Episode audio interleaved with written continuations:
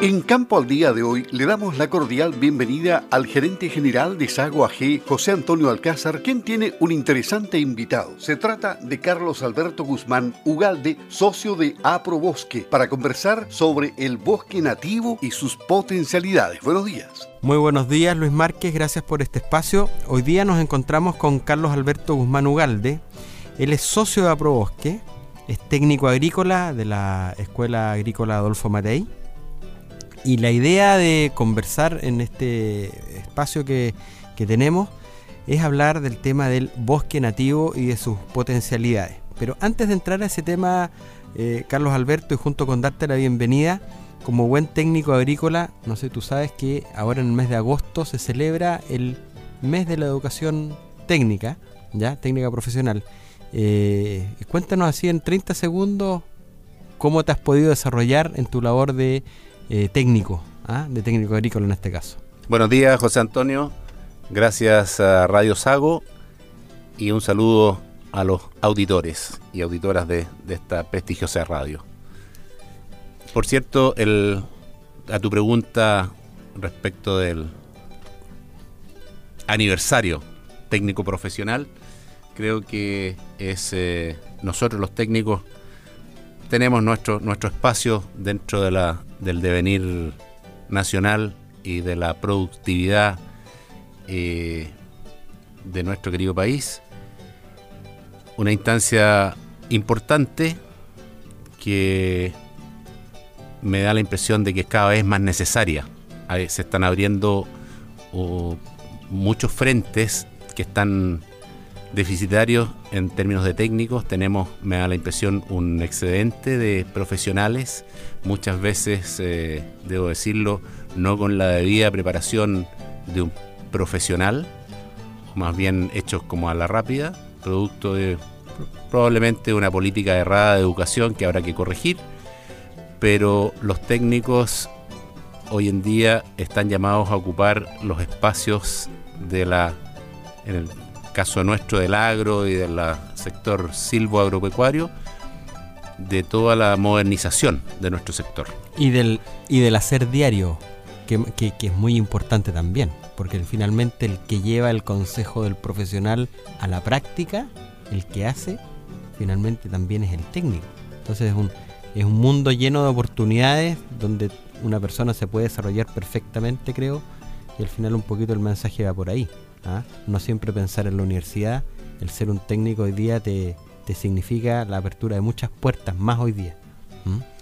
Bueno, sobre todo, como decía, hay una, carencia en, ciertos niveles técnicos que lo estamos viendo. Por ejemplo, producto del cambio climático, se nos viene la fruticultura hacia el sur, mm. hacia nuestra zona. Nuestra zona es, ganadera, silvícola, lechera. Eh, sin embargo, eh, no hay técnicos frutícolas formados acá.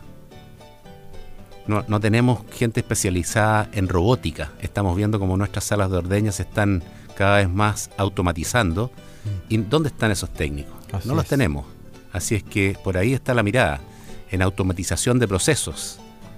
Y en fin, es un largo dará para otro programa eso. Sí, bueno, ahí está, te agradezco el, el, mensaje porque este programa lo escuchan, lo escucha mucha gente, nos escuchan en la región de los ríos, por cierto, en toda la región de los lagos, y mucha de esa gente hoy día eh, son estudiantes de liceos técnicos profesionales o liceos técnicos eh, que por temas de la pandemia no están yendo a clase, están algunos incluso, he sabido por ahí, medio cabizbajos y preocupados por su futuro, pero el mensaje que tú les entregas creo que es súper contundente.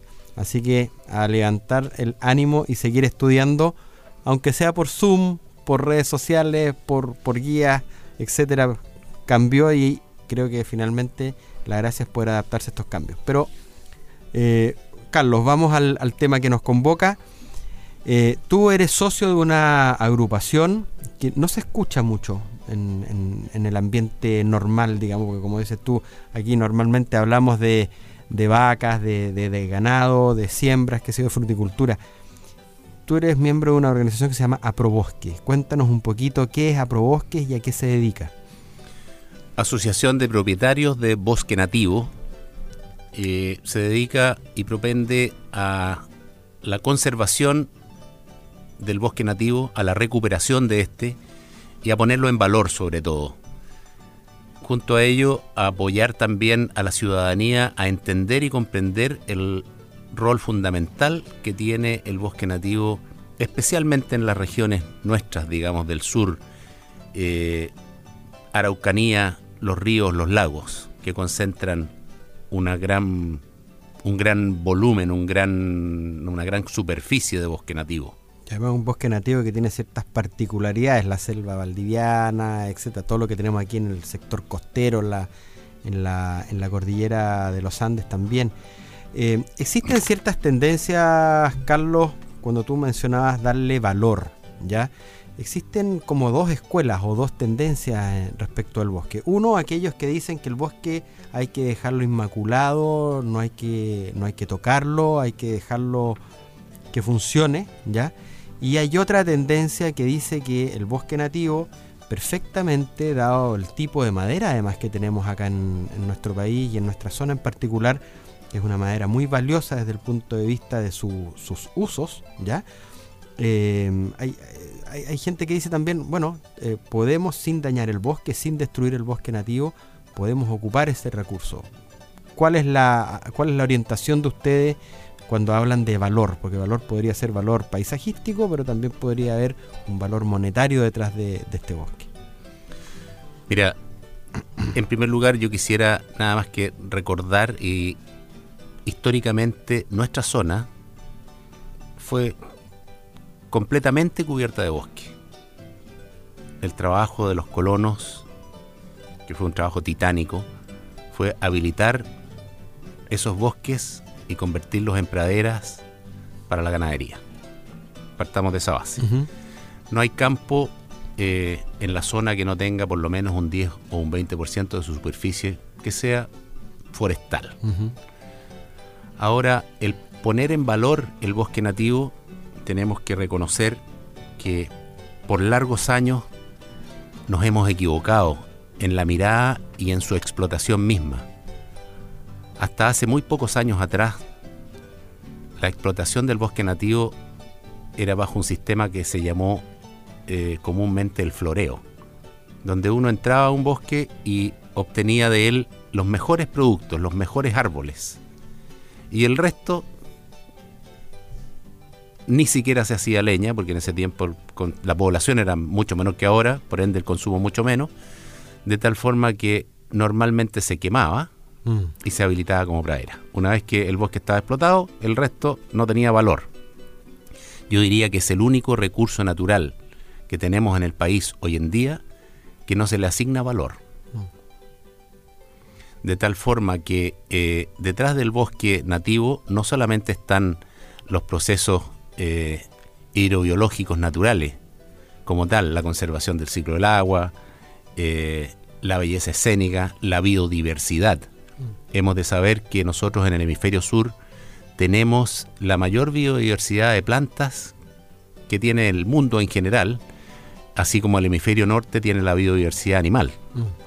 Nosotros tenemos la flora, ellos tienen la fauna. De tal forma que si nosotros volvemos con una mirada de silvicultura moderna, podemos intervenir nuestro bosque nativo corrigiendo los errores de antaño y generando toda una cadena de valor detrás de él. Desde valor social, como belleza escénica, como aprendizaje, como defensa de nuestros ciclos de agua, como producción de madera fina, como producción de industria asociada a ella, porque la idea es inmediatamente recuperar la industria que hubo a nivel de Valdivia, por ejemplo, grandes industrias madereras. Darle valor agregado. ¿no? Darle valor agregado. La madera hoy día no, no podríamos pensar en exportarla en bruto. Nuestra misma celulosa, nosotros somos productores de celulosa a partir de nuestros bosques propios. Entonces, el, el, bosque se descompone en varios productos, ¿no es cierto? No solamente madera.